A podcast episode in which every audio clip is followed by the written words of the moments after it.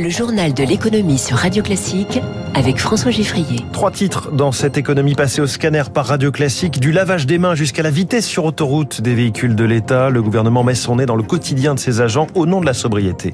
À la une également une grève au pire moment dans les centrales nucléaires françaises. Et puis les jouets seront plus chers cette année. Oui, nous sommes à deux mois et demi de Noël. Premier invité dans quelques minutes, il forme et ramène à l'emploi des personnes qui en étaient éloignées. Jean Roquet, directeur général du groupe AFEC dans Comment j'ai réussi. Moins par moins plus, c'est valable en mathématiques. On verra si ça fonctionne en matière d'énergie. Le gouvernement annonce cet après-midi son plan de sobriété, objectif 10% de baisse de consommation. La présentation est prévue pour durer 3 heures, mais Eric Kioch nous résume en une minute les annonces à venir. L'État veut montrer l'exemple pour inciter les Français à le suivre. Fini l'eau chaude dans les sanitaires des bâtiments publics. Résultat espéré, moins 10% des consommations d'énergie. Un recours plus important au télétravail est aussi encouragé. En contrepartie, les fonctionnaires verront leur prime de travail à distance augmenter de 15%. À terme, il s'agit de convaincre le secteur privé de s'y mettre également. Cet hiver, la température recommandée est de 19 degrés, aussi bien dans le privé que dans le public.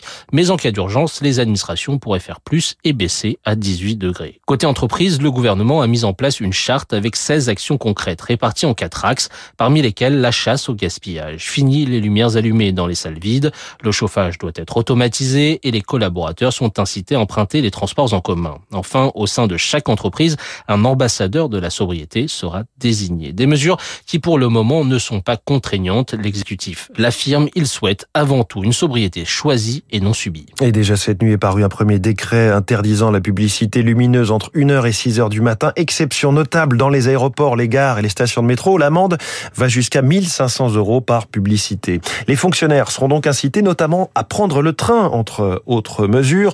Encore faudra-t-il trouver un billet. Selon la période, la SNCF ouvrait hier matin les réservations pour la période de Noël. Au pic des achats, l'équivalent de 3 TGV était rempli chaque minute, soit 30 billets vendus à la seconde. La SNCF, que l'on sait ultra consommatrice d'électricité, voilà que des agents de centrales nucléaires au pire moment possible sans doute, sont en grève aujourd'hui pour une augmentation des salaires. Zoé Pallier. Des salaires à l'embauche au niveau du SMIC et des journées à rallonge ces derniers mois, avec de lourdes opérations de maintenance dans les centrales à l'arrêt.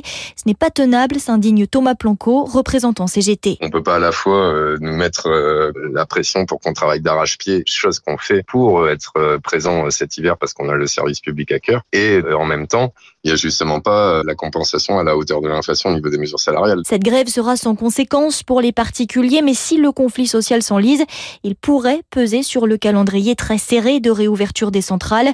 Une vingtaine de réacteurs doit être reconnectés au réseau avant février, explique Emmanuel Galichet, enseignante-chercheur en physique nucléaire. Normalement, le calendrier qu'EDF a donné est tenable. Malgré tout, s'il y a un grain de sable qui vient intercéder dans ce planning, il est probable qu'on ait des retards euh, dans la remise en marche de certains réacteurs et donc d'avoir pénurie d'électricité cet hiver. Mais pour les syndicats, faire grève, c'est un moyen d'assurer la approvisionnement à long terme.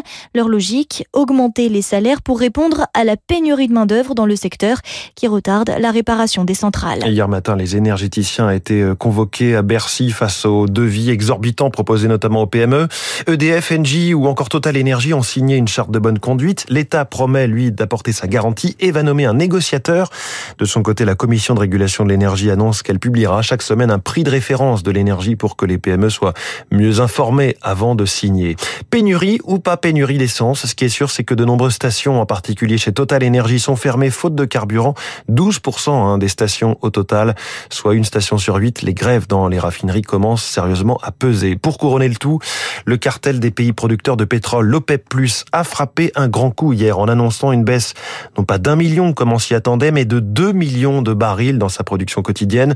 Le but, faire remonter le prix vers les 100 dollars, mais certains observateurs comme Alexandre Baradès du courtier IG pense que cela pourrait être contre-productif. La décision de l'OPEP pourrait être assimilée à des craintes de récession de la part de l'OPEP et donc le marché l'interprétant comme tel, pourrait, au lieu de monter et de renvoyer les cours plus haut, ce qui serait le réflexe premier suite à une annonce de baisse des niveaux de production, eh bien le marché pourrait sanctionner ça en envoyant les cours plus bas, traduisant de fait hein, le risque récessif plutôt que l'effet positif sur les cours euh, d'une baisse de la production. Alors pour l'instant, ça fonctionne avec un baril de Brent à 93 dollars sur les marchés financiers. Petite baisse hier après les bons observés mardi. Le Dow Jones et Nasdaq ont reculé hier soir de 0,14 et 0,25%. Le CAC 40 en baisse de 0,90% à 5985 points. L'euro est à 0,9894 et à Tokyo, le Nikkei en ce moment progresse d'un peu moins d'un pour cent. Il est 6h42.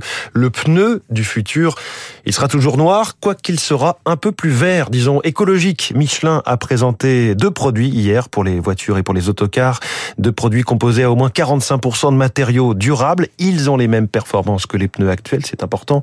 Cyril Roger, directeur de la communication scientifique et innovation de Michelin, nous détaille comment ils ont été euh, assemblés. Une des contraintes qu'on donne aux équipes, c'est d'abord de mettre que des matériaux qu'on saura faire en 2025 à grande échelle. Ça veut dire des matériaux qui sont renouvelables à l'échelle humaine et biosourcés. On a par exemple de la silice qui est créée à base d'écorce de riz. On a euh, des élastomères de synthèse, sourcés à partir de matières comme des déchets de bois par exemple. On a des plastiques qui, euh, par des enzymes, permettent de recycler le plastique des bouteilles et qui va recréer un plastique pur.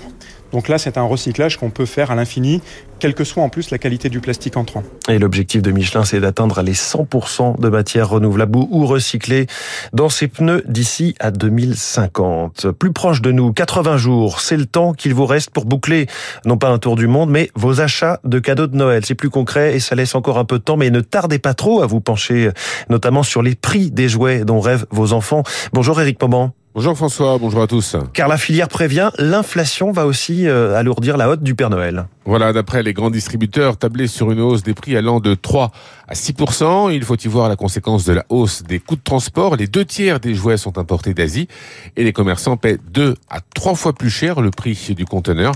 Ainsi, pour des grosses peluches, les prix pourraient augmenter de plus de 20% Autre explication, la hausse du prix des matières premières, en particulier les composants électroniques dont la production a encore du mal à satisfaire la demande. Euh, cela dit, la filière jouets qui réalise la moitié de son chiffre d'affaires au moment des fêtes de fin d'année se veut optimiste. Les distributeurs se disent prêts à rogner leur marge pour gagner des parts de marché.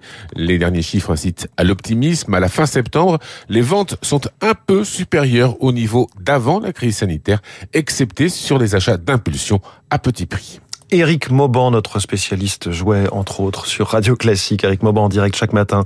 Deux mois de discussion en tête à tête, ça va aller très vite pour la concertation sur les retraites, annoncé hier le ministre du Travail Olivier Dussopt, qui a proposé aux partenaires sociaux trois cycles de rencontres euh, bilatérales de mi-octobre à mi-décembre, ce qui est jugé euh, trop serré hein, comme calendrier par euh, les syndicats. Demain entre en service en Espagne la nouvelle ligne de train Ouigo entre Madrid et Valence. Elle reliera les deux villes en moins de deux heures avec des billets à partir de 9 euros. Nouvelle étape dans la libéralisation des trains à grande vitesse en Espagne, une très bonne chose pour les passagers et pour la SNCF, comme nous l'explique Arnaud Aimé, associé au cabinet du, au sein du cabinet SIA Partners. En Espagne, le train, c'était historiquement vraiment un produit de luxe, donc avec des prix élevés et un faible trafic. C'était essentiellement du voyage d'affaires. Là, avec le lancement de Wigo et maintenant son déploiement ce vendredi sur Valence, la SNCF offre aux voyageurs des billets beaucoup moins chers et puis beaucoup plus de billets, tout simplement, avec 5 euh, allers-retours par jour. Et en fait, en faisant ça, non seulement elle prend un peu de part de marché à l'opérateur historique euh, Renfe, mais surtout en fait elle accroît le trafic ferroviaire au détriment de l'avion et de la voiture, donc c'est bien aussi d'un point de vue euh, écologique. Arnaud Aimé, et puis vous l'avez suivi l'année dernière, le podcast Secret de dirigeants où des personnalités comme Estelle Brachianov de Veolia, mais aussi Jean-Dominique Senard de Renault, de Renault ou encore Augustin de Romanet du groupe ADP nous livrent euh, des périodes importantes de leur vie de patron.